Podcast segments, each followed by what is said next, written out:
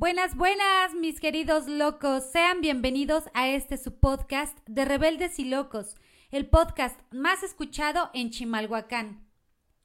En la voz de este proyecto, Lisette Claudio Palma, acompañada de un alumno, exalumno o experto, hablaremos por un momento de un personaje, personajes o movimientos culturales rebeldes y locos de un tema que sea del interés de nuestros invitados. Esto es el podcast de Rebeldes y Locos. Aplausos, aplausos.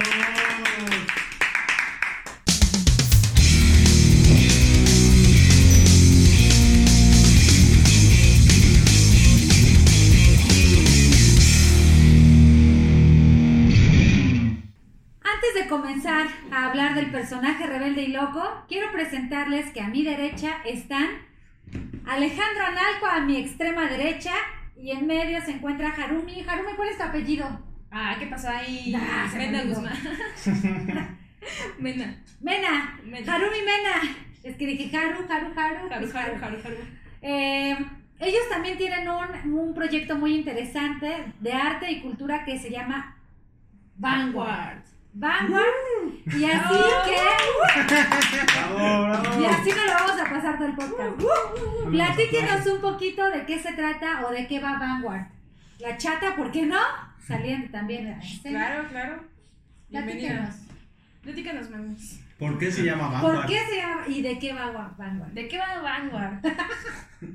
bueno, para empezar, Vanguard es una composición bastante obvia de vanguardia y arte. ¿Por qué vanguardia y arte? Porque en nuestros tiempos el arte ha desmerecido bastante.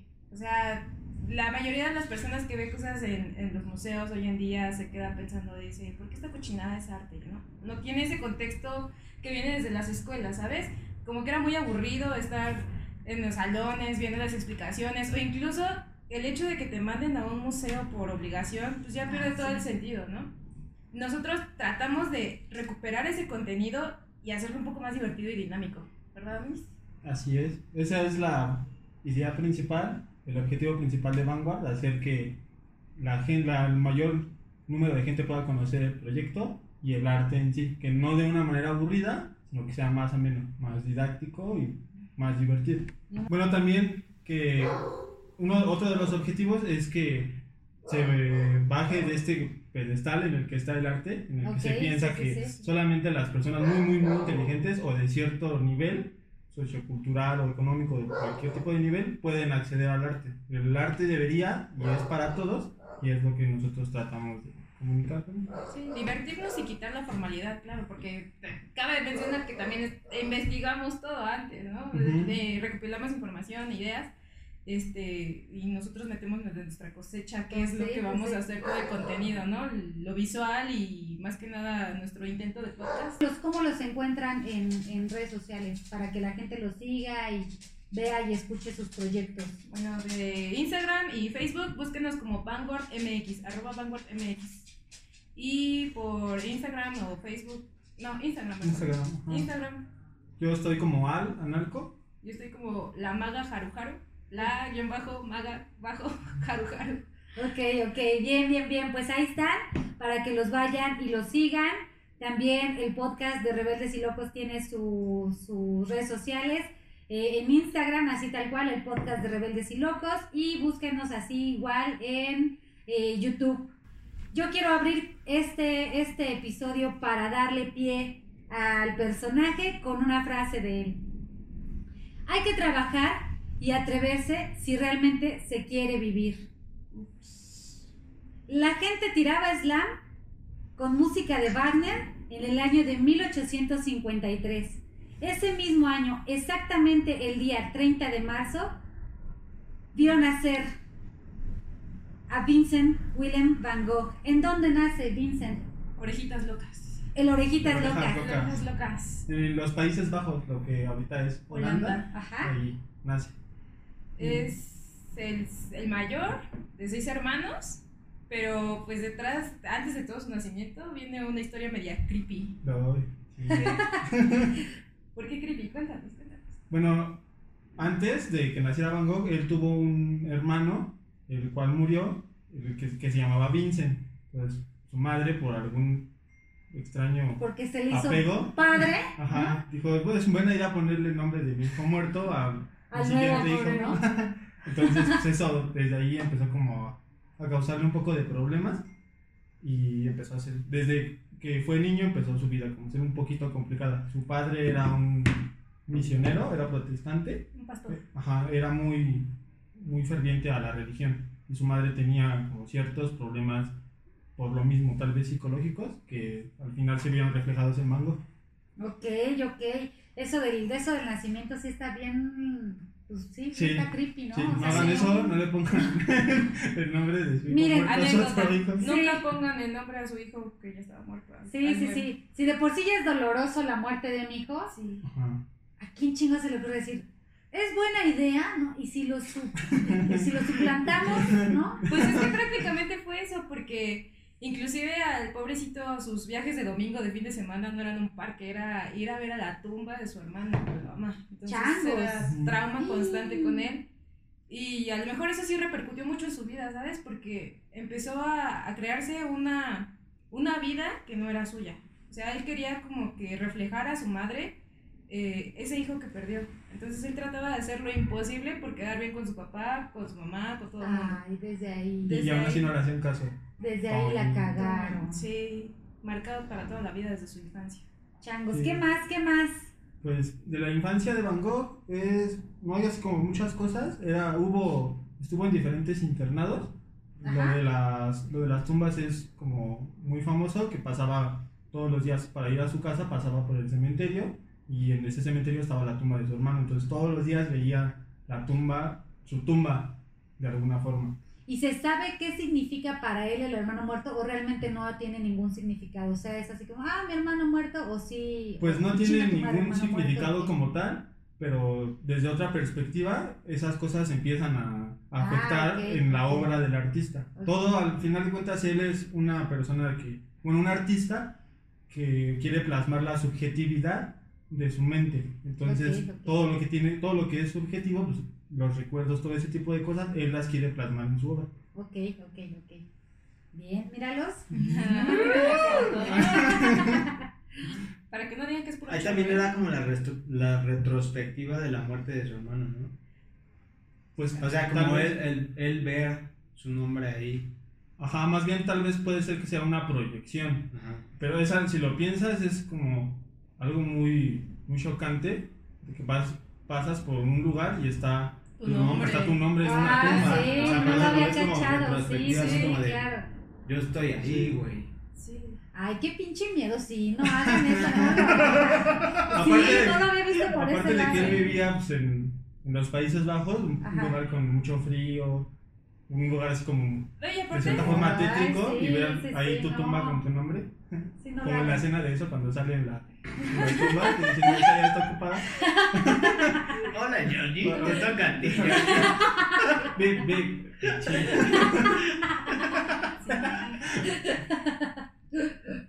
Pero o sea, era relativamente, era un niño normal, sí era tal vez un poco retraído, Así que pinche normal, ¿eh? Que te pongas. pero sí, era algo normal. Se- bueno, se decía que a él le gustaba dar, escaparse a dar paseos largos, observar la naturaleza, los animales, todo ese tipo de cosas, pero era un niño inteligente y desde muy chico tuvo el hábito de la lectura. Leía mucho, mucho, mucho, mucho, mucho, mucho.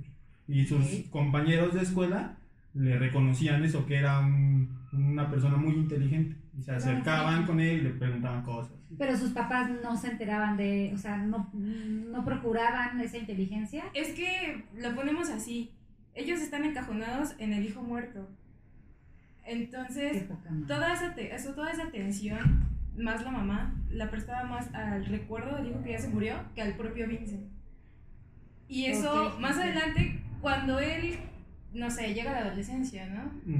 Sí, cuando llega a la adolescencia, pues empieza a, a- a tomar cosas para él destacar, ¿no? Para dar, entenderles a los demás que aquí estoy, ¿no? Este, yo, yo soy Vincent, yo estoy haciendo esto.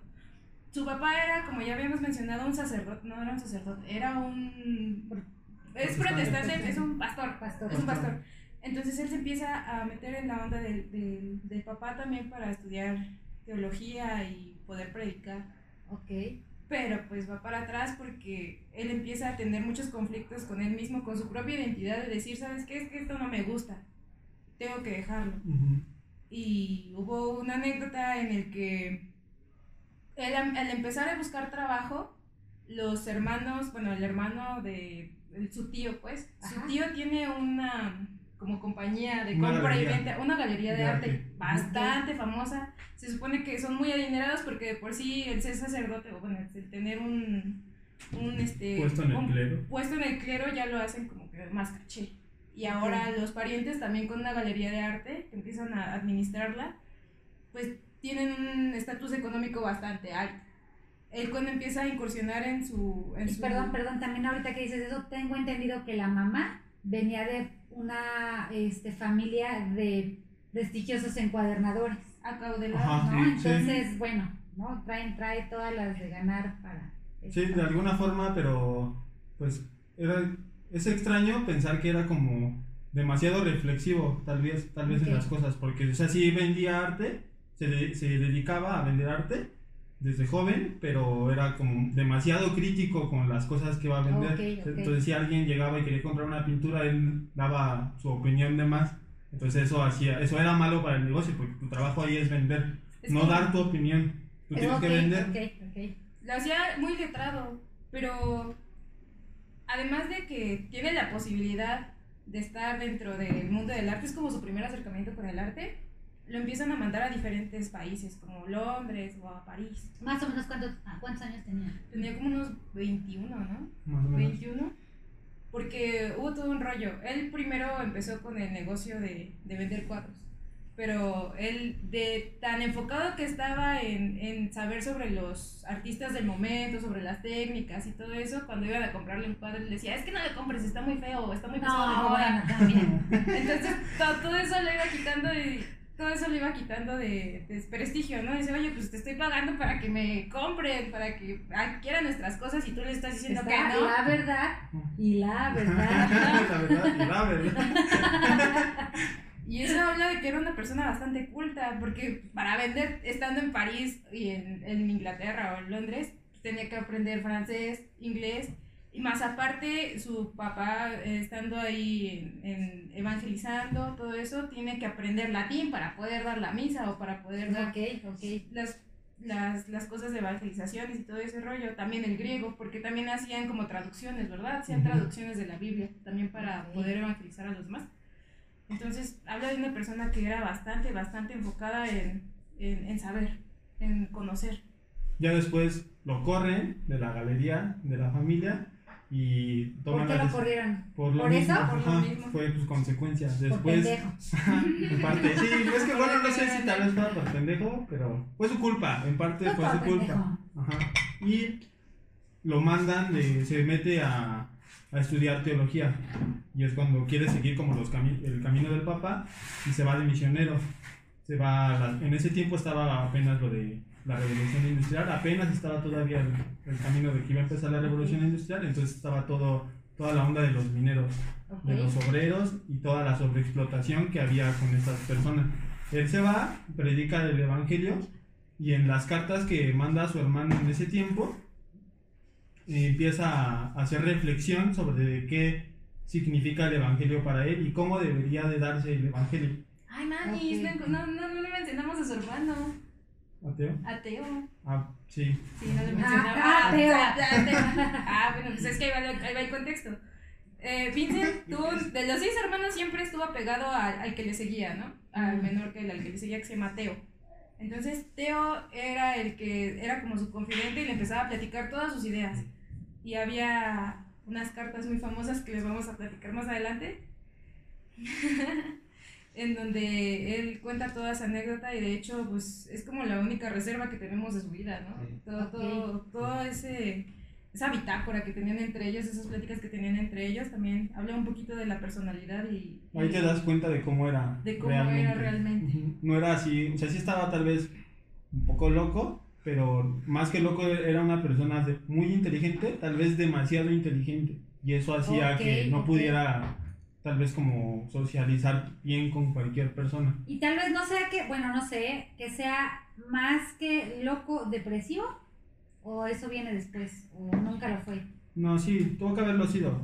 Desde lo de su mamá. Tuvo que haberlo sido, tal vez a Pues, fuerza, ¿verdad? pero tuvo que haber tenido algún tipo de trastorno. Al Seguro, querer seguro. encajar. Pues sí, de hecho. Pero Qué, qué bonito que se fue, o sea, teniendo tantos pinches problemas, este, que se haya ido por la parte del arte y no por la parte de la de, de este de ser un asesino Del serial, sádico, ¿no? ajá, del Ujú. sádico. Ajá. Bueno, por- bueno, sádico, ¿recuerdas? para cortártelo el la- el lóbulo de la oreja. Oh, pero es que también ahí está Ah, los hechos. Sí, sí. Bueno, es que está el mito de Van Gogh y está Van Gogh La verdad, como artista. la Y verdad, la verdad, la verdad. Sí. Sí, sí. Porque pobrecito, también hasta en el amor le fue de la chingada. Ah, Bueno, pero es que también te enamoras de la prima norteño. Y te enamoras de tu prima. ¿Será? ¿Será que, que a lo mejor era regio y A lo mejor era de Monterrey. se enamoró de la prima. O sea, era como. Van Gogh escribió una serie de cartas. Bueno, durante gran parte de su vida escribió cartas a su hermano, pero también le escribía cartas a, a artistas que apreciaba. Les preguntaba. Era como una charla parecida a la que tenemos nosotros ahorita, pero él hablaba como mucho sobre arte. Le preguntaba al- a su hermano qué pensaba sobre esta idea que él tenía. Ah, sí, de hecho hay, una, hay una película muy buena que se llama Loving Vincent. No sé si la escuchado. No, no, no, no. Bueno, es que esa película, eh, aparte de que está visualmente bastante buena porque fueron como tipo stop motion de varios artistas que empezaron a pintar al estilo de Van Gogh. Ok, ok, qué bonito. Sí, Pero, sí. o sea, la trama no la quiero spoilear. Habla de todas las cartas de Vincent y más que nada de las cartas se enfoca más como cómo fue eh, que terminó. Porque también ahí hay un mito medio raro de que lo asesinan, de que él se suicida. Entonces, Ok, ok. este, no, no hay que spoiler mucho, pero véanla, está muy padre, se llama Loving Vincent. Ya tiene como cuatro años. Ya tiene como cuatro Cuenta- años. Cuéntala. No, no, No, deja que la no, no, que- no la vieron. Y la verdad es que vale la pena porque el trabajo que hicieron está muy, muy, muy, muy bueno. Es todo un stop motion de pinturas al estilo Van Gogh. Ok, de bien, hecho, bien, hubo bien. una chava mexicana que participó. Participó. Y Ah, tenías que hacer tu obra de Van Gogh, una reproducción, la mandabas, la revisaban y ya te decían, ah, pues sí, ya te daban creo que una serie o nada más una. Va que va, va que va. Este, ¿qué más? ¿Qué más? Este, como, como la secuencia histórica, Después de- ¿qué, qué pasa? De que Ay, se vuelve pro- no protestante, No. ¿quién, ah, sí, entró a la, a la escuela de teología y lo votaron. Porque él, él, ahí también era pues, su parte rebelde, ¿no? Él decía, Ajá. yo no creo tanto en eso, Sí. no va por ahí. Más, no, más bien sí creía, pero, Pero- era insubordinado. Al final de cuentas, pues estás en la iglesia y tienes que seguir los Oh, lineamientos de la iglesia. Entonces, si te dicen tienes que hacer esto de tal forma, tú lo tienes que hacer así. Él trataba de dar su interpretación, de esa interpretación Ah, ya predicaba conforme él creía que debía ¿Qué, predicar. qué pasó, chavo? Ajá, Pues sí. no. ¿Cómo crees? No te vas a meter crees. con el, con el? ¿Cómo vas a creer, mano? Ujú. Entonces, por eso dijeron que según era porque no quería aprender Latín y latín griego. y griego, que porque eran lenguas que ya nadie hablaba. Obviamente, seguramente sí? él sabía ¿Ya? hablar de eso. Es que, pues, si, si vas a la religión, latín y griego tenía que ser de a Sí, fuerzas. claro, claro. O sea, suponemos que a lo mejor y ese vato también él tenía como un sentimiento hacia las personas que, que más lo necesitaban. Y él decía, es que ¿por qué si voy a ir a predicarle a los pobres yo me tengo que alzar el cuello y estarles hablando en otro idioma que a lo mejor ellos desconocen, ¿no? Ok, O ok. sea, primero él, él- ellos, él quería involucrarse con esa gente para sentirse ah, que, son, que son unidos, o sea, que no son mayores ni menores, sino que son iguales. Sí, y de hecho, como spoileando un poquito la historia que seguramente la van a contar, este, los primeros bocetos que hacía él era de los mineros, ¿no? De toda esta parte. Entonces, a él le gustaba mucho estar como en estas comunidades, Sí. entendiendo un poquito. Muy que- inspirado en, en la obra barroca de, de, de ese lugar de Rembrandt, de Millet, de todo ese tipo de cosas. que un pendejo acá atrás que quiere decir algo. Yo quiero preguntar algo. Según lo que conozco de, de Van Gogh, él venía de una familia adine- adinerada que se hartó de eso y fue a los pueblos a buscar como este, inspiración en los obreros, en los mineros para hacer sus obras. ¿Eso es cierto o no? Yo creo que no, yo creo que fue más él, no su familia. Porque la familia. Porque él se apartó de su familia, estamos de acuerdo. Se apartó y de ahí empezó sus obras. Exacto.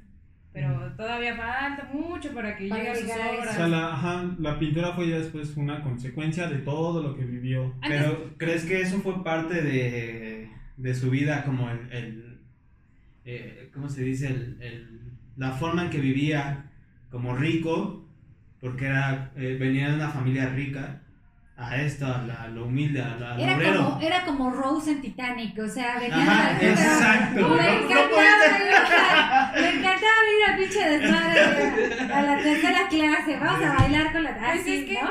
También, bueno, yo creo, si, si no tienes la aceptación de tu familia como tal, desde morrito, pues vas a buscar la aceptación en otro lado, ¿no? Claro. Y la aceptación que él buscaba, pues era, yo pienso que como encontrar esa, esa atención que le faltaba en la fe y en la religión.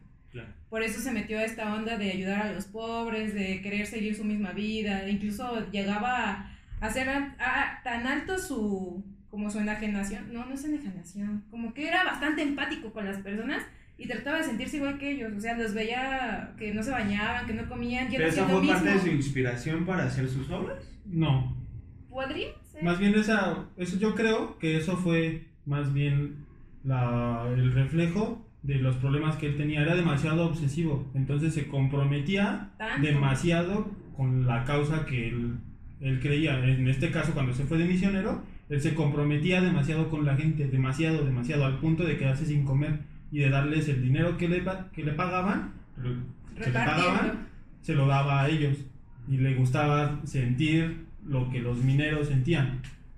Y que- que Ok. tampoco no era precisamente de una familia muy, muy, muy, muy rica. O sea, tal vez sí tenían dinero Tenían porque se dedicaban. Tenían un estatus. Tenían un estatus social, pero, o sea, nosotros no tenemos tanta información de qué tan, Billetudos eran. billetudos era, ¿no? Gracias por responder. Entonces, Ahora, ignórenlo, ignórenlo. Tenemos- es que tenemos un invitado aquí detrás de cámaras. Pásale, pásale, para que todo el mundo se dé cuenta que fue la misma grabación de hace. del No me bañé, capítulo. sigo con la misma camisa. Yo sigo con la misma cuba desde el episodio pasado. es que quiere imitar a Van. No. Tenías hambre de No es agua. cierto, Dante, Dante puede hacer aquí lo que su chingada gana quiera. Gracias. Es Thank el pseudo productor. Es que el, quiera, es el- que es productor. Es que me apasiona mucho cómo hablan y Ah. sí, sí, quiero, quiero entrar en esa plática. Eso, eso. No, sigan, sigan, sigan. Ah, bueno, entonces, ¿qué estamos? A los mineros, ¿no? Ah, sí. Se va a evangelizar y pues siguen estas dichosas cartas, ¿no? Las cartas nunca pararon desde que Teo y Van Gogh se separaron. Entonces él empieza a mostrarle a su hermano que siente mucha lástima por ellos, bueno, ni siquiera lástima, como que quiere ser compasivo con ellos, ¿no? Ok. y quiere ser compasivo con ellos, pero su hermano dice, oye, espérate, güey, o sea, yo sé que quieres ser compasivo, pero si va a repercutir en tu persona, entonces ya no estás ayudando a nadie, ni, ni siquiera te estás ayudando a ti. Y aparte, tiempo, tiempo. Eh, Teo le, eh, era el que financiaba todo, o sea, le daba, siempre le dio lana a Van En ese entonces En ese todavía no. entonces- ¿Todavía no? En ese Ah, entonces Sí, no, porque voy a de- decir que poca madre. Te estoy dando lana. Ah, bueno, ¿Por qué regalas el dinero? Sí, no, no. Oye, ¿Crees güey, sí está chido que. No, pero no. ¿Crees que somos ricos? ¿no? Pero oye, no te pases, no, no, no les des mi. No, no les des lo que te mando. No, en ese entonces todavía no. Ah, no, ok, porque ok. se supone que de como en la escuela no, no, no le daban ni una, lo mandaban a evangelizar, entonces pues a él le daban como un salario para Ok. que sustentara Ah, su estadía ahí. Ese salario era el que ya distribuía. Entre, entre Sí. sus amiguitos. Ah, ya lo que ganara él era su Ajá. No, pero lo que le mandara el hermano, sí dices. Ah, bueno, bueno, es que también Pues- ahí hay otro. Entonces, después de las minas, bueno, está un tiempo ahí, hace bastantes estudios, estudia las luces, las sombras y sobre todo se interesa siempre en la tierra, en cómo se ve la tierra, cómo se ve la tierra mojada, cómo se ve la tierra cuando le pega la luz directa del sol, cómo se ve la tierra con el carbón, todo ese tipo de cosas le interesan mucho, entonces empieza a Esta noche en Estudios Inútiles, ¿cómo se ve la tierra? ¿Cómo se ve la tierra? Pero era bastante obsesivo porque hasta inclusive personas allegadas a él llegaban a- a comentar que se pasaba horas, horas, hacía tormentas, granizo, todo. Él estaba ahí bien atento con su caballete o con su libretita haciendo voces. Ay, qué tierno. Entonces era bastante perseverante el muchacho, pero pues también su vida, su vida privada tenía que repercutir mucho en su, en su estado de ánimo y en su obra más que nada, ¿no? ¿Qué pasa? Regresa y se enamora. No, no es cierto, ya me equivoqué, manis. Tú dime. Sí, porque se fue. Primero, cuando estaba en, en estos viajes de Londres, cuando trabajaba. Permíteme, Jaru. Stop. ¿Qué? Stop. Es que creo que no están viendo hacia la cámara mucho. Pero no importa. Señor Ah, vale. Cállate. No lo vean en los ojos. No le vean los ojos. Ok, ok. A ver. 3, 2, 1. Todos hacia la cámara Todos porque el cámara. productor nos dijo que tenemos que estar hacia la cámara. Ahora sí, Haru. Ahora sí. Platícanos. Es que es al público. Ah, bueno. Entrégate al Bueno, público. platícales Entrégate al al público, Haru. Entrégate. Me entrego. Entrégate. Me entrego. Bueno, ya, el punto es que Teo le dice, ¿sabes qué? Te estás haciendo daño, no estás ayudando a nadie, regresa. Se regresa y uno de sus tíos, el que comentábamos hace rato, es el que tiene una... ¿Cómo decirlo? Un- ah, Una elección. tiene... Bueno, no sé. Puede ser. Yo no estaba ahí. Tal vez ¿no? sería así. Tal vez es el- Final inesperado. Después de que pasa, pasa un tiempo en las minas, empieza a hacer estudios y todo eso, y más o menos por ahí es cuando empieza a trabajar en su primer obra que él creía que era, lo, hasta la fecha era lo mejor que había hecho. Max, Él creía eso. Ujú. Ok. Era el- los comedores de patata.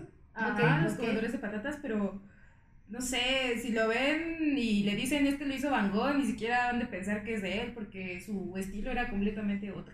Sí, lo que reconocemos de él es como colorido, ¿no? ¿No? La noche estrellada, los girasoles. Ujú. En ese entonces él todavía no conocía a los impresionistas, él conocía la, La vieja obra, escuela. la obra barroca, la academia de Rembrandt, de De Millet. la cro- que él conocía la pintura academicista, entonces él quería hacer esa pintura también. Por eso las primeras pinturas de él son como- muy oscuras.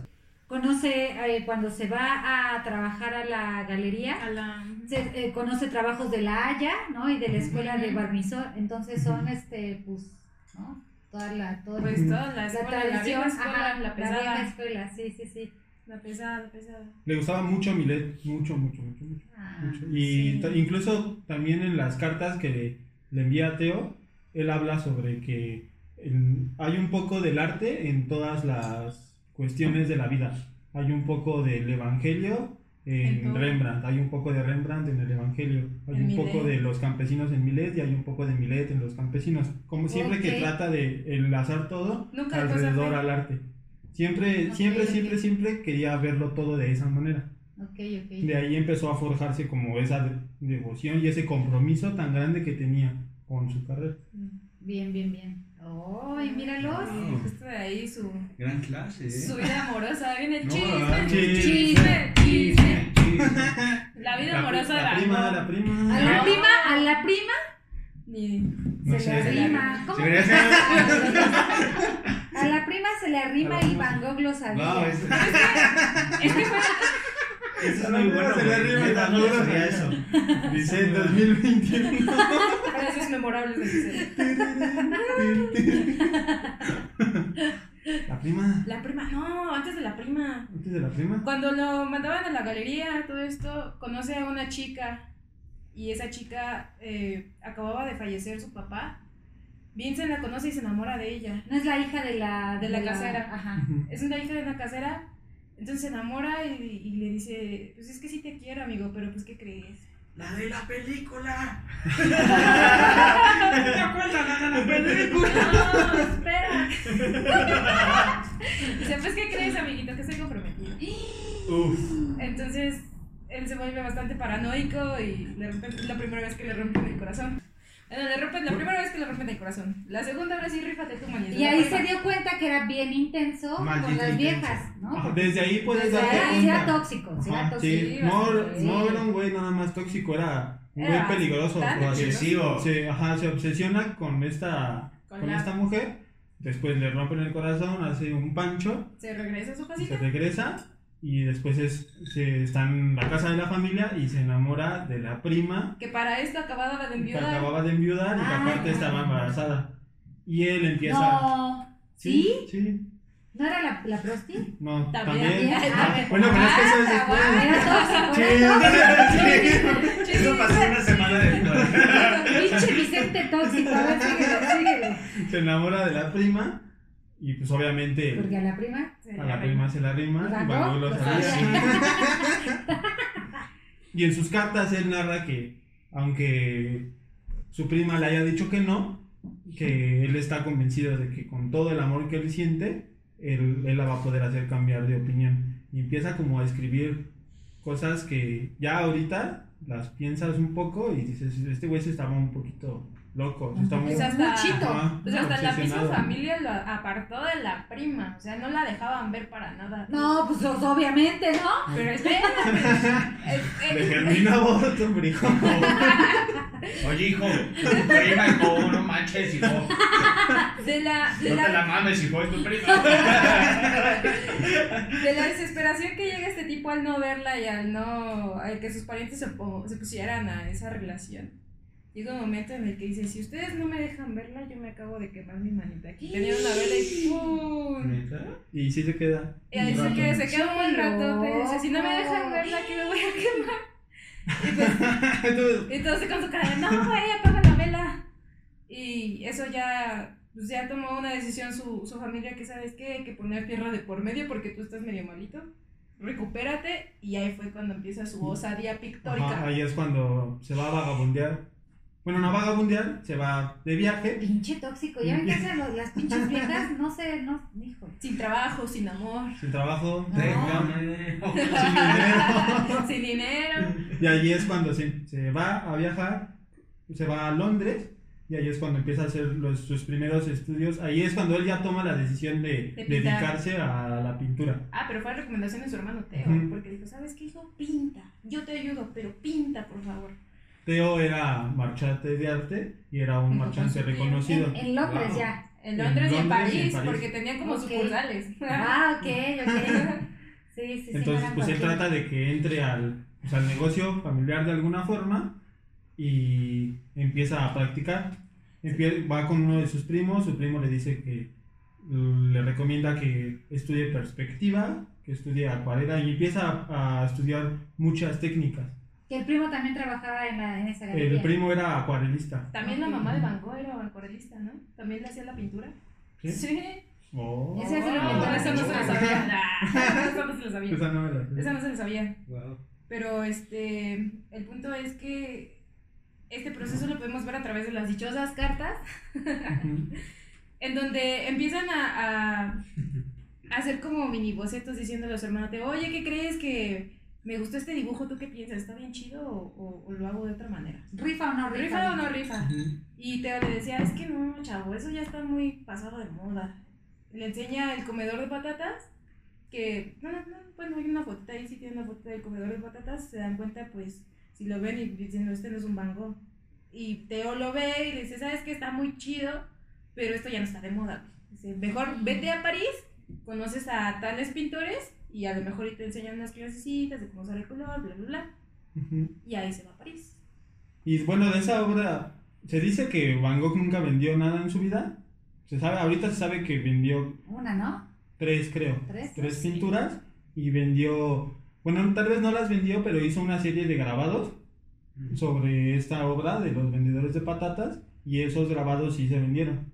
Hizo como 20, creo. Ok.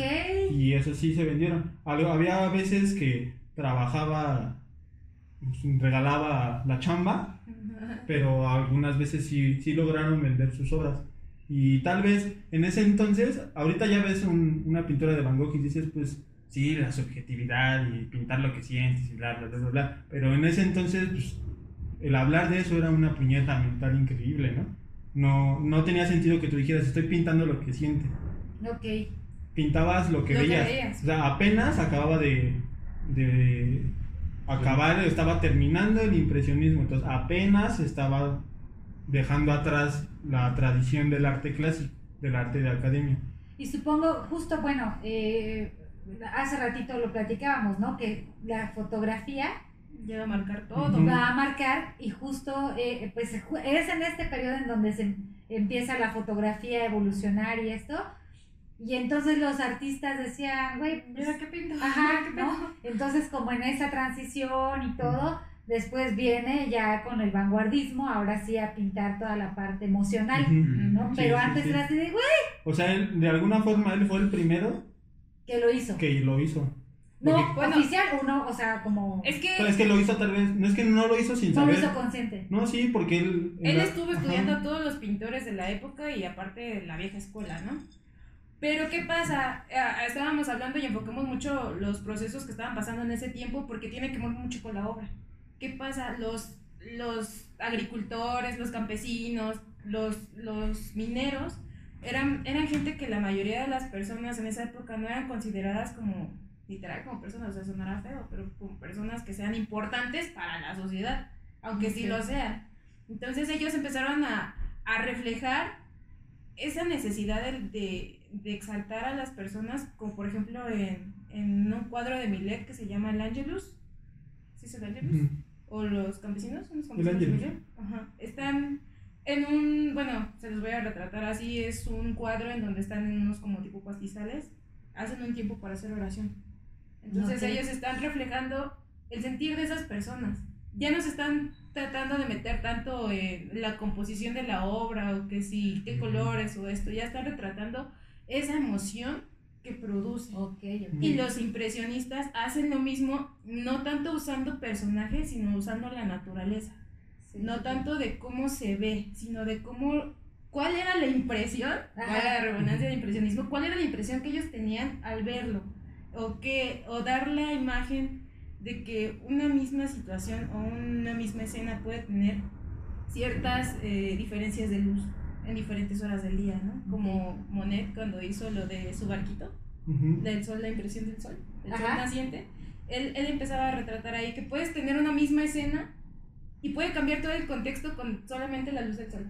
Esa era la onda del impresionismo. De lo que iba al impresionismo. era de la luz, no del objeto como tal, sino Sí, sí, cómo sí. hacía la luz transformaba Todo todo. el cambio. Y si De ves hecho- las catedrales de, de Monet, Ajá, pues son como 15 creo, y todas son diferentes porque son de diferentes cambia horas la- del día. ok, Es la misma escena, pero cambia el concepto de todo. y todo.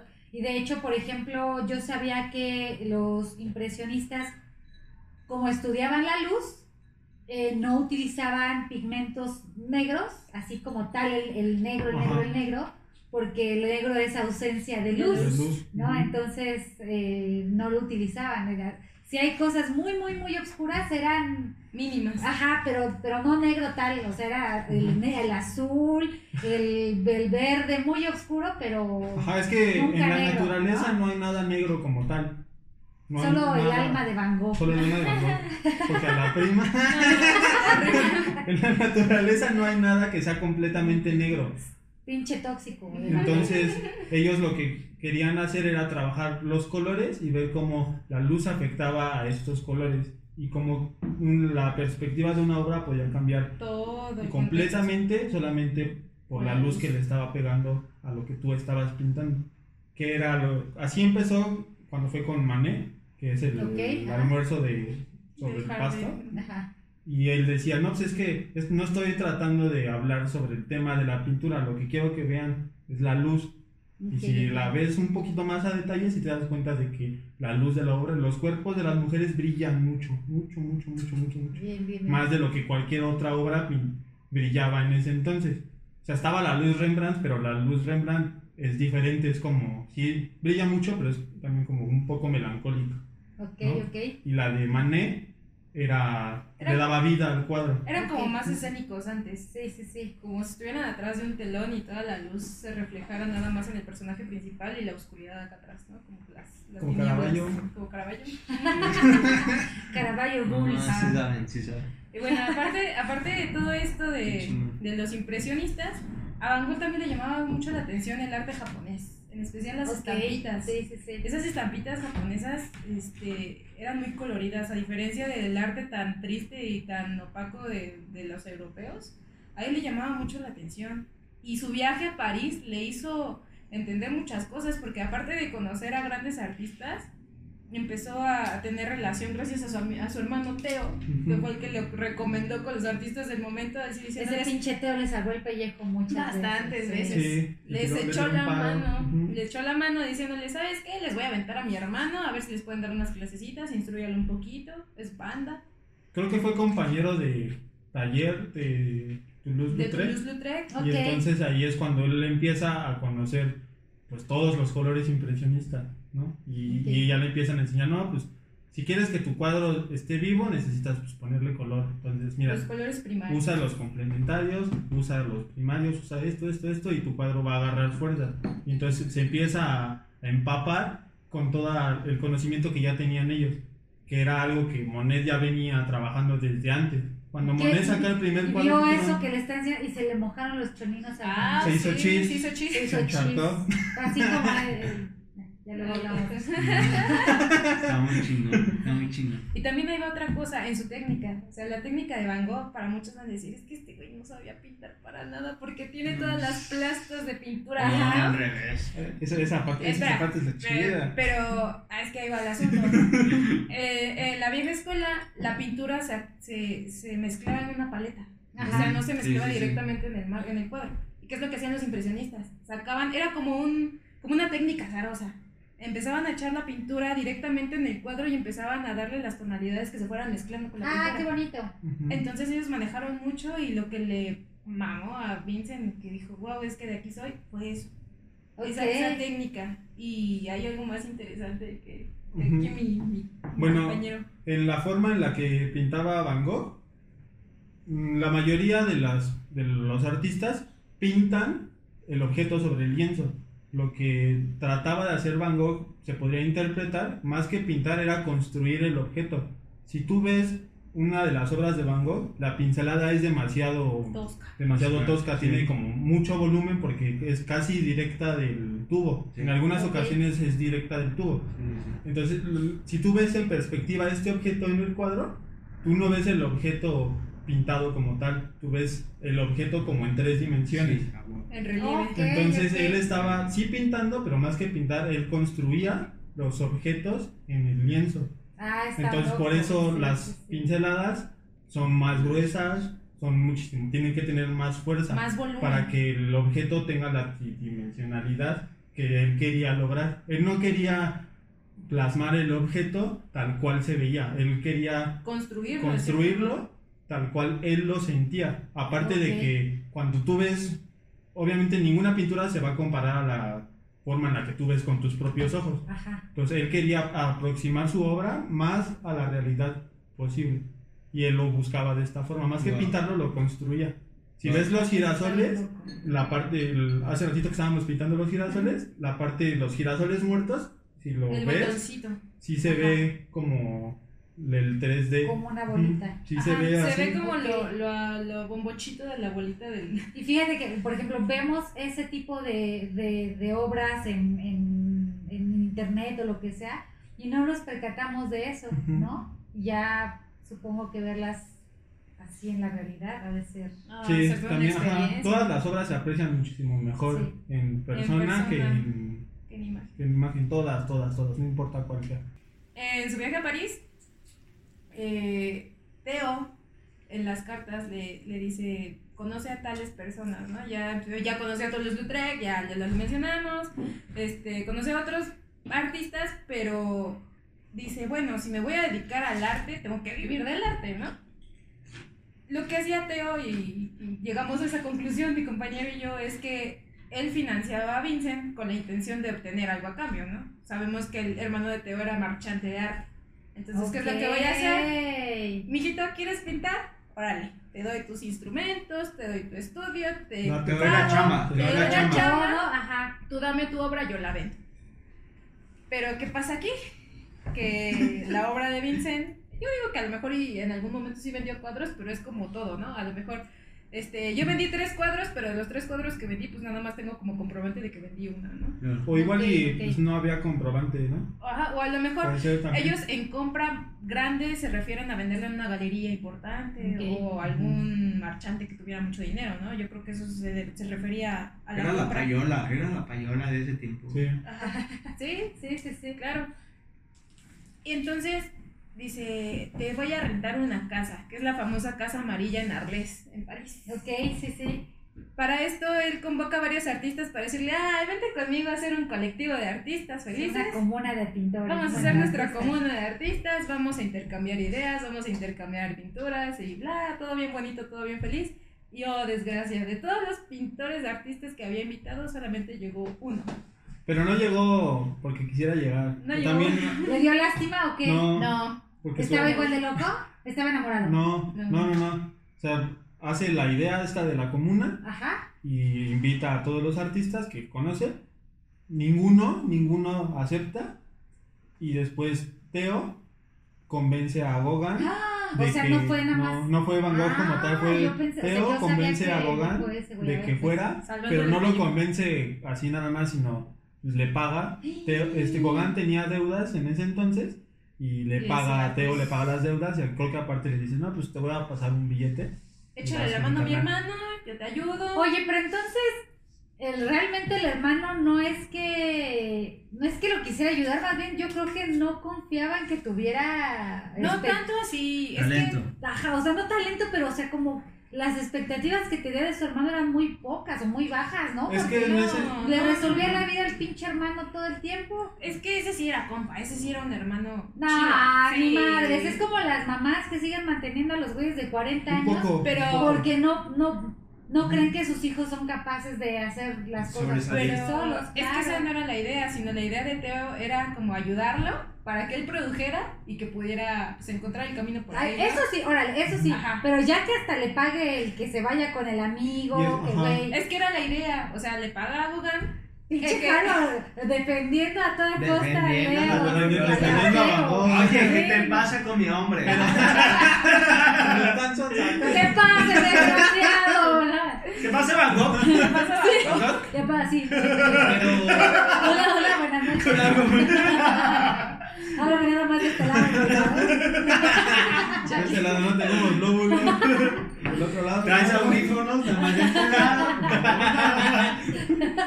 Chale.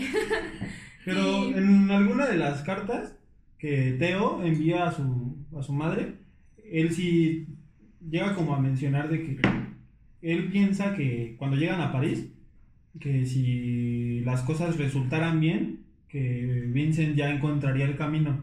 Que tal vez Sí. aquí ya o sea, sí pudiera estar en paz. fe. Era como la inversión para Era como la inversión, que- sí, pero también de alguna forma yo creo que también él quería ayudarlo porque él sabía de su condición tenía- mental de su hermano. Porque en las cartas él le cuenta las cosas que le están pasando y él le dice, he pasado, de este mes solamente he comido comida caliente siete días.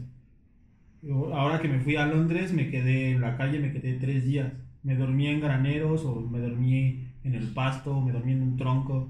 Pero también eso le gustaba, pues, porque hacía, eso hacía con los mineros. Pero es que- Ajá, es, lo es- es que hacía- era tóxico. Pinche tóxico, sí, sí, sí.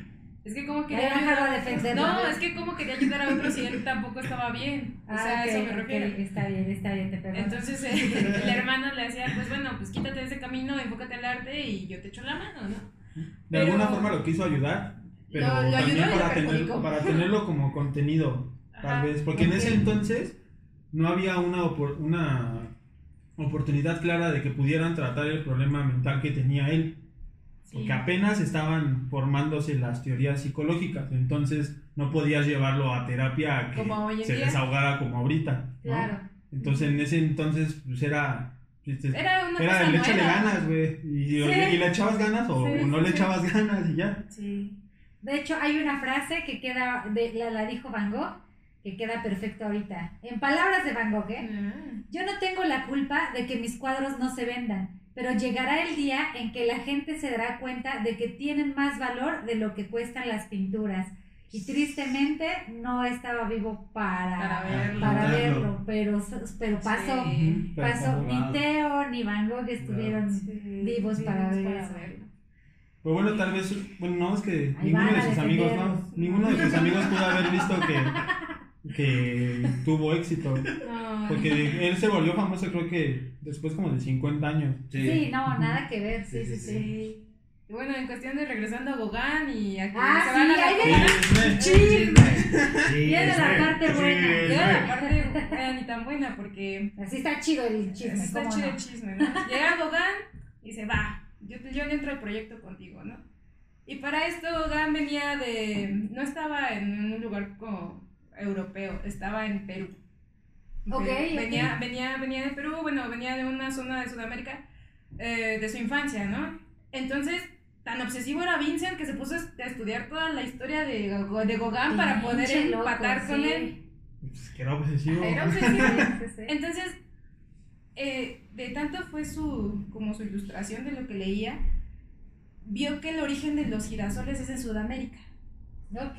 Y para darle la bienvenida a Gauguin, le llena un cuarto, pues es la casa amarilla, el amarillo es el color favorito de Vincent, le llena un cuarto amarillo con unos girasoles y esa es la bienvenida para Gauguin. Ok. Y ahí empiezan los famosos cuadros de los girasoles, como en honor a su querido amiguito colega que iba a ser O sea, no era Friends. tanto que a, a, a, Van Gogh le gustaran los, a- los girasoles, sino los ponía Ah, porque a Más bien era el sentimiento que tenía hacia su amigo. Sí, era como que, ay, vaya a ser mi compañero y todo. Bueno, a su amigo entre comillas porque ni lo conocía. Bueno, él lo No. interpretaba como su Él lo amigo. interpretaba como su amigo porque fue el que fue el único, o sea, él, él en su cabecita pensó, Ay, ay, es que es el único que el, es el único El único date cuenta, amiga. Amiga, date cuenta. Jalo, jalo, cuídate, jalo. Amiga, pinche tóxico, amiga. ¿Te estás dando cuenta de lo que estás haciendo en la tengo, problemas muy cañón con los tóxicos. Mira, Déjame ya pasan un chingo de años de que se murió. Déjalo ir. ¡Párasele, desgraciado! déjalo descansar. Déjalo descansar. Bueno, ya total, el punto es que llega Gauguin y Gauguin da así bien feliz y todo, pero oh desgracia, chocan los dos. La personalidad de ambos no se lleva, ambos son muy intensos. Cuando Gauguin enseñaba sus obras a Vincent, Vincent le decía, es que esto no me gusta, o hace esto, ¿por qué no tratas de hacer aquello? Y a Gauguin se decía así de, sí, está bien, por no pelear. Pinche catarro. Pinche catarro. Era como muy castroso. En las cartas él narra. No es que todo el tiempo me está chingando. Incluso en las, en- hubo cartas también de Gauguin con, con otra persona en el que decía, es que Vincent me recibió, todo es amarillo para Vincent, amarillo, amarillo, amarillo, amarillo y girasoles. Dice, pero a mí no me gusta el amarillo, me gusta el rojo. Ay, pues otro pinche tóxico, güey. O sea, si te están dando la bienvenida, Sí, sí, pues sí, nada más sí. lo agradeces, ya, ¿Qué ya, chido. Estoy ¿no? aquí. Ya después la avientas indirectas, así, ¿sabes qué estaría chido? La Que amarilla la casa medio amarilla culero. fuera roja. El amarillo está medio culero. Sí, Está y culerísimo. no me gusta tanto. ¿no? Y entonces ya ahí no Sí, le ya, ya. pero no, se ofende a la Pues primera, sí. pinche tóxico. Entonces ahí empiezan a chocar las personalidades de los dos. Que de hecho no duraron ni un año juntos. No, sí, duraron manches, no, menos. Pero que Pero. sobresalió más fue Van Gogh que Gauguin. Bueno, en, el- ¿Quién en ese tiempo. Gauguin fue el que sobresalió. en vez No, de claro, pero ya Oigan, con el y la prostituta ya, ¿da- cu- ¿cuándo? ¿Ya pasó? No, ya, ya pasó, ya ¿Ya pasó. pasó? Ya. Pasó. Ya No, pasó. no me Eso fue en los inicios, ¿no? La prostituta Ya. es antes de que llegue a Es Francia. antes de que llegue a Francia porque ah, le rompe el corazón la prima. Sí. La prima al que le arrima la La la maldita Sommer. Y se, Digan, estoy en el podcast. La maldita La maldita Sommer, Que sabiamente la familia le dijo, no se No, vea, no ¿no? se puede. No se puede, No hay. ¿no? Sí. Dale. y No va a salir con labio leporino, no. Va a salir no, con dos cabezas. Va a salir, no, gracias. Chale. Pobrecito. Total que este tipo se va todo despechado a buscar No, fortuna en otros lados. Encuentra en sus osadías, se va a los burdeles, a los bares, a, Sí. a deprimirse como, como cualquier buen hombre. Como cualquier buen hombre tóxico va a ¿Y por buscar a me estás tóxica. viendo, Jaro? Y este. Y en esa osadía encuentra una señora con una niña. Una señora guapa. Eh, Guapa. Era guapa, era guapa. Ahí va, ahí va, luego, luego de celos. ¡Ah! Era guapa, era no te metas guapa. con mi Vincent, ¿eh? Encuentra a, esta, a Cien. 100, 100 Sí. horny. Cien. Horny. Horny. Horny Horny. para los cuates. Horny. Horny. La 100 horny. ¿Qué dijo la 100? Y bien Fornic porque estaba embarazada y tenía una hija. Como entonces, era Y, Horny. y, y Van Gogh así de, "Ay, está Sabrosa. ¿Qué Tiene bolas? una hija, es ¿Qué prostituta. Y dijo, de aquí De soy. aquí soy, ay, ay, pendejo. Ya que sacó una obra de arte, ok. Y sí, y sí. sí. Hasta de sus hijas. De sus hijos. Mo- fue su modelo, ¿no? Fue su modelo. pues es que La vivió con ella, se la llevó Se a la vivir. vivió, en ese pero- entonces, Teo ya lo financiaba. Pero ahí va el pendejo de Vincent. Y le dijo, carnal, ¿qué crees? Ay, sí, justo. Fíjate, mándame ¿Me prestas tres suelditos más de esos, ¿no? ¿Sí? ¿Sí pasó? Sí. Sí, sí pasó. Le dice que no, obvio. Oye, ¿es mi imaginación o la cuba hace que escupas? Claro, 100%. Puta. ¿Sí? Si no lo conoces, ya lo conoces ahora. Perdóname, Caru, la estoy, este... No, es, es bonito, es bonito, bonito. la A comida. mí no me gusta que me escupan. Ay, a mí tampoco me gusta escupirle a Caru, perdón. O sea que te escupí hace rato. No, pero te hagan estabas pedo. Seguro. Ella porque ya No, si te escupí me siento muy mal. Hay que hacerlo otra vez. Repitámoslo, por favor. No mames, es que se están rifando, se están mamando. Se están mamando. Qué chido. Y este. ¿Qué? ¿Qué? ¿Qué? Ah, sí, Ah, la la sí. pues. Vas tú, date, date. Ah, tú. Total que Teo le dice, es que no manches, como estás con una prostituta. Estás viendo y no ves. Déjala. Y aparte, pues eran bien puritanos su familia, ¿no? Y pues, una prostituta con alguien Sí, de tu no. familia, pues dices, no manches, ¿qué estás haciendo? Vete de ahí. Y pues sí, se acaba yendo. Pero bueno, ahí fue feo para él porque él estaba convencido de que estaba enamorado de ella Y y, que se iba a quería cambiar, casar ¿no? con ella. Y en ese entonces el dinero que él tenía solo le alcanzaba para poderse mantener él y medio mantener el estudio que tenía. Y ese poquito dinero lo tuvo que dividir en tres. Entonces de ahí otra vez empieza a sufrir de que no comía, desnutrición y todo ese tipo de cosas y al final lo termina afectando otra vez. O sea, siempre está como en Es ese en ese círculo vicioso. círculo ok. vicioso debido a sus obsesiones. ¿Y se sabe cómo tenía. es que se separan? ¿O no hay? Mm. No hay Ay, la verdad, no tenemos dato Mm. de eso. es que yo tampoco claro. encontré como No, qué fue lo que No sé, hizo pero- que- Más bien, tal- creo que. El detonante fue la familia. Ajá. El que Lo, dijo, lo ¿sabes estuvieron qué? chingando Ok, con ok, su familia. la familia y creo de que después. No, no estoy seguro si Teo habla con, con Cien. Dijo, ya no te voy a dar varos si, las, Ajá. si estás con ella. Lo condicionan para pronto y le dicen: o, o la dejas o ya no hay varo. Y ya. No, pues sí. Y lo mandan a la Gabe. Sí, entonces, pues también el otro está viendo que le está dando dinero a Teo y todavía lo va a repartir con otras personas. Pues, Está, está. Qué Pues sí, ¿no? sí, sí, sí. Y ahí está, ahora sí ya, regresando a la historia, porque ahí viene lo chido. A la casa. a la casa amarilla, que el otro güey hizo berrinche, que a él le gustaba el rojo. A ver. ¿no? ¡Producción! Producción, producción. ¡Producción! Salió de casa. Entonces, y doy. Chisme, otra vez. Vale, entonces íbamos a hablar de. La casa amarilla. Ajá, estaban, vivían en Ya la Casa Amarilla, la que era el- este plan de que tenía Van Gogh de hacer una comuna de Comuna. artistas, donde todos los artistas sobrevivieran del arte que hacían, Ujú. que vendieran las obras y que unos, los unos a los otros se fueran como medio sosteniendo, todo en base al arte que hicieran y que vendieran. Esa era la idea principal de que todos se fueran a la casa.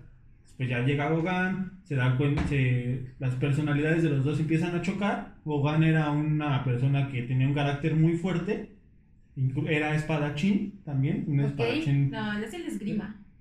Ajá, bueno, era esgrimista, sí, espadachín, esgrimista. Ok, ok. Pero le sabía, ¿no? Y entonces en una de esas discusiones que tienen, Sabía mover la espada. ajá, eh, Así que no sabemos. Hacía el helicóptero. Eso no lo sabemos.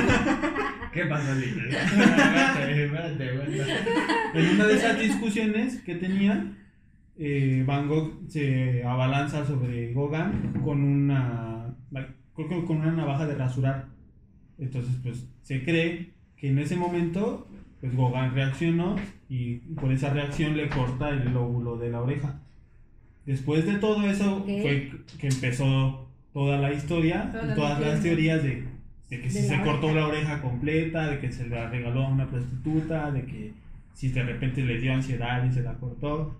Lo que se cree y que es, que es lo que hace como más sentido es que fue un- en este pleito con Gauguin, Gauguin lo atacó, lo, tal vez lo desarmó o no sé si tal vez traía una espada, pero Ok. el chiste es de que él se la cortó. Después de, después de que ocurre Se eso, dicen que Gauguin se la cortó. Sí, pero acuérdate de cómo esa era. es una teoría. Como de cómo Ajá. era tan lindo Vincent. Ah, de cómo era o tan lindo. o Y, le dijo, ¿sabes qué? De aquí no pasa nada. Yo me la corté, tú no me la cortaste. ¿Qué qué? Fui yo. No fuiste tú. entonces y ahí es cuando Gauguin lo abandona. Y le dice pues, que ya se va. Le, creo que Vincent le dice pues, que no se vaya, ¿no? Porque pues, era, de alguna forma era el, era el único amigo que... Como la comuna. amigo la comuna. Pero se termina yendo Gogan, se, se va y en las cartas él todavía sigue mandándose cartas con, con Van Gogh y se mandan, se hacen autorretratos y todo ese tipo de cosas. Todavía siguen teniendo como una relación, pero ya no se ven. A partir de ese entonces ya no se vuelven a ver. Abrieron como Y fíjate que yo tengo, bueno, de entre todas las teorías, yo leí otra, Ajá. que en la riña. ¿no? Que hasta ahí todo va como parejito, pero que en la riña, este, Van Gogh agarra una, una navaja, este güey se asusta y, sal- y se sale corriendo, ¿no? Y entonces Van Gogh, pues como buen tóxico, dice, ay, no, lo asusté, la chingada. Te voy a aventar mi oreja. Y se corta, Van. Gogh se corta solo Sí. el lóbulo. Yo también sabía. y sí. se lo da a la prostituta Sí. para que vaya y se lo dé a Gauguin, así como de... En, en- Entrégale ajá, lo que- Discúlpame, por favor, fui un estúpido, toma mi oreja. Ajá. Esa fue otra teoría, pero bueno, hay como varias, varias, Varias ¿no? De lo que pasó. Otra es que se lo cortó por una prostituta y como... Que y se la lo oreja entregó por una carta de amor y todo ¿no? eso. Y entonces, ¿qué? ¿Qué más? Ah, sí, la oreja. La oreja, después de eso, es cuando entra al sanatorio. A eso dice Por- que no estaba tan loco porque fue iniciación propia. Ajá, de voluntario. De voluntario. Por voluntad, él se interna en el San y ahí pasa la mayor parte del final de su vida en, en el sanatorio. Lo dejan pintar, pero no, no lo dejan pintar, de- creo que de día, nada más creo que lo De dejan noche. pintar de noche. En- lo tiene, pin- tiene su estudio en otro cuarto, aparte. Porque ahí. En su dormitorio no tiene nada más que pues ahí es, es su puro dormitorio para que no se desconecte y se corte la oreja. Y otra vez el bendito de Teo que le ayuda a, rentarle los cuartos porque también los tenía que rentar. Le renta el cuarto para su estudio y para su camita, ¿no? De que esté como residente de- del psiquiátrico. Sí, sí, sí, hasta, hasta los últimos días de su vida Teo se Fue una renta ese güey. Una una renta, renta.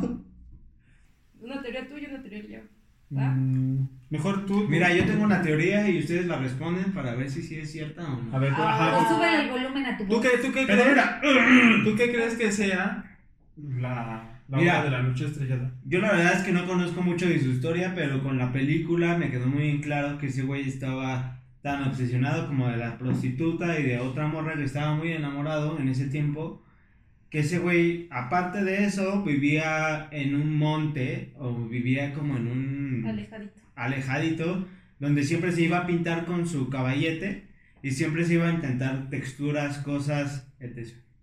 ¿no? Entonces de ahí salió la pintura, pero yo no sé la historia real, esa, si es la real o no. Pues es que no es como una historia real de, de la pintura como tal. Más bien, la noche estrellada es la consecuencia de todo el proceso artístico que tuvo Van Gogh a lo largo de su vida. La noche estrellada, bueno, Porque- el- perdón. Ajá. Creo que la noche estrellada, en, en- bueno, a lo poquito que sé, las casitas que salen al principio es de los obreros, ¿no? Es de, de la gente obrera de, de las minas y de todo ese desmadre. Puede ser, puede Es ser. que, ah, es que ahí va una construcción. Él como estaba recluido en el psiquiátrico solamente tenía vista de, no sé, de, de- de lo que veía del cielo. O sea, siempre veía el cielo. Sí, el cielo, el cielo lo veía. Ok. El cielo lo veía. Y la noche estrellada fue una construcción de todo lo que él vivió. Fue un, un proceso creativo que él tuvo. O sea, fue un, un todo. Fue un todo. O sea, el cielo, las casitas que él recordaba, los cipreses, porque el arbolito que sale ahí es el ciprés. Sí, sí, sí, sí. Entonces todo eso él lo fue construyendo a partir de la vista que tenía desde su, desde su residencia en, en el psiquiátrico. La noche estrellada son más bien los recuerdos que él, que él tenía de todos los paisajes que había visto. Wow. Porque no es la única noche estrellada que él pintó. Hay Tiene varios ejercicios de noches estrelladas. Y antes de la más famosa, hay una que. ¿cómo es Sobre el nombre lago. Ajá, sobre el lago. Sobre sobre el lago. ¿no? Y es prácticamente la noche estrellada, pero como por Sobre dos. un lado.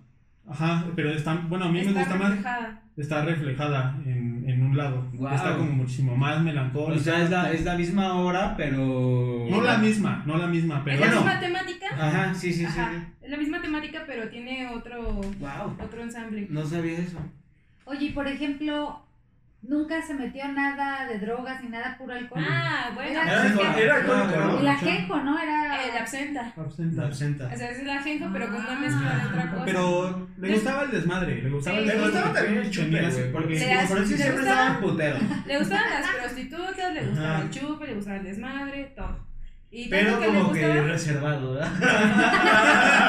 Soy Reservado. artista, soy artista. Pero artista, reservado de closet, tanto así que Artista. Hasta el hermano y él tuvieron sífilis. Wow. Ah, sí. Ah, sí, claro. Sí. sí, sí. Aparte, pues andaban en, en la Belle que-. Pero creo que nunca se enteró de ese pedo, ¿sí? ¿Qué? ¿Que estaban enfermos o no? Ajá. Sí. Sí, ¿Sí O se enteró? Es que, bueno, ahí viene otra cosa también que de la noche estrellada también hay otra teoría que Teo le cuenta que va a ser tío. Ah, sí, Le cierto. manda- Le sí. manda una carta. carta y dice, ¿sabes qué? Estoy enamorada. Se enamoró de la bibliotecaria del museo donde él trabajaba. Ujú. Dice, estoy muy enamorada de ella y que crees que vamos a tener un hijo. Y el hijo se va a llamar como tú. Wow. Entonces eso fue como que puta, este, mi hermano me quiere tanto y su mujer me acepta que le van a poner Vincent a, a su hijo, ¿no? Qué, Sí, qué sí, gran sí. emoción. O sea, fue tanta la alegría que sentía que Wow. empezó a reflejar eso. Igual también hay una anécdota de un cuadro que se llama Almendro en Flor. No sé si han visto esos arbolitos que son como duraznos, que son de duraznos que son como florecitas japonesitas, rosas. las florecitas rosas. Así es, es un arbolito en un fondo azul que cuando su hermano Teo le dice que vaya a conocer a su sobrino, él es, es como el cuadro que le regala al sobrino. Entonces fue muy especial para él porque también lo ves y el árbol da mucha tranquilidad. y el Wow. hermano dijo, ay, qué padre. Wow, ay, no tenías la oreja cortada. Ahora imagínate, hasta, hasta los mismos bisnietos o los parientes de Van Gogh decían, es que nosotros no sabemos cómo chingados no se deshizo ese cuadro de tantas Claro. veces que lo teníamos colgado ahí en la pared sin Sí, ningún sí, cuidado. O sea, ¿cómo es que Y al sobrevivió? final, y al final terminó valiendo millones. Millones. Wow. Entonces, este, pues Qué fue chido. toda una obra. Todo, todo, todo lo que le pasaba a Vincent lo reflejaba en su pintura. Incluso estábamos platicando también de que hay una pintura de sus zapatitos. Unos De zapatos. los, de los del sobrinito. No, zapatos de Sus botas. sus botas. Ok, ah, ok, ok, sí, sí, Pero sí. es sí. que estaría más chido que lo vieran para que. Pues lo pueden poner en el Lo video. pueden googlearlo, son los zapatos de Van Gogh. Como yo los mandé. Googleen. Búsquenlo. No güey. Yo, yo soy la que va, va a hacer la, la postproducción. No importa, ¿Producción? no. ¡Producción! ¡Producción! Yo lo, ¿saben qué era lo único que pensaba hacer? Juntar todo.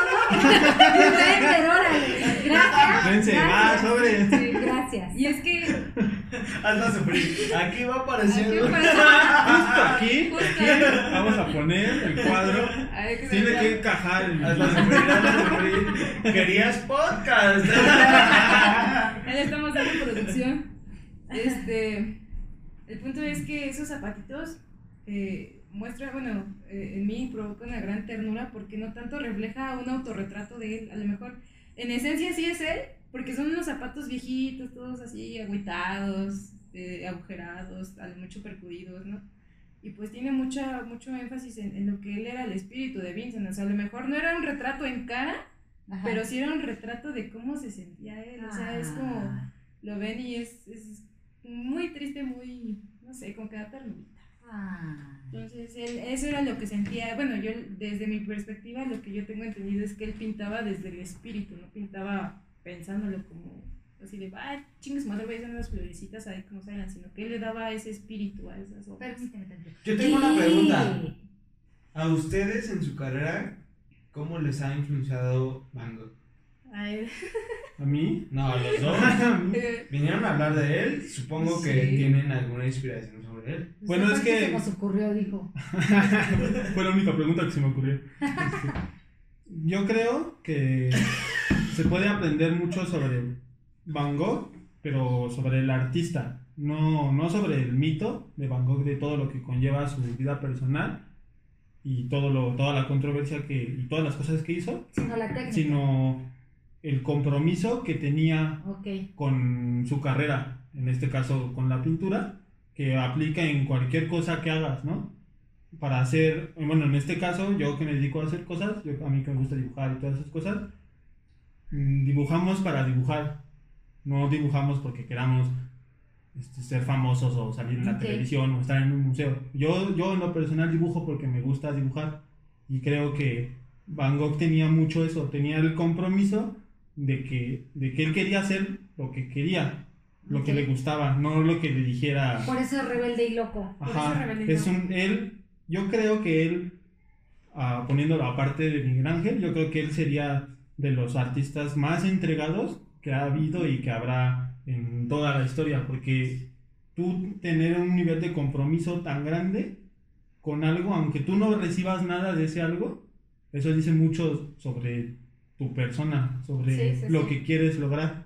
Y incluso tal vez él no era reconocido como artista como tal, tal vez la crítica no lo conocía, pero sus contemporáneos sí lo tenían en una estima alta, sí sabían que se esforzaba, sí sabían que estudiaba, sí sabían que practicaba mucho y que era autocrítico y que le gustaba mucho dar lo mejor de sí mismo. Wow. No era, no lo veían como el güey loco inútil que no sabía pintar. Como yo lo he pintado todo esto. Ajá. Ok. Descarado. Ah, Wow. por Entonces. Qué buena respuesta. Qué buena. Sí. creo que Sí, sí, sí. todos podríamos aprender un poco sobre, sobre eso, que para lograr las cosas se necesita compromiso, ¿no? Digo, tampoco, nunca sabes qué va a pasar mañana ni en 10 años, ¿no? Pero si estás pensando en eso, está, igual no vas a lograr nada. Lo haces, tú haces lo que te toca. Si, Sí, ah, si el destino te traerá otras cosas más, pues eso, eso tú no lo sabes. Tal vez ahorita el- vemos a Van Gogh como un super artista, tuvimos que llegar a una conclusión final ya después que nos hace pensar en Van Gogh como un gran artista. En ese entonces a nadie le importaba. Exacto. Pa' pronto. Ok. Wow. ¿Tú, Haru?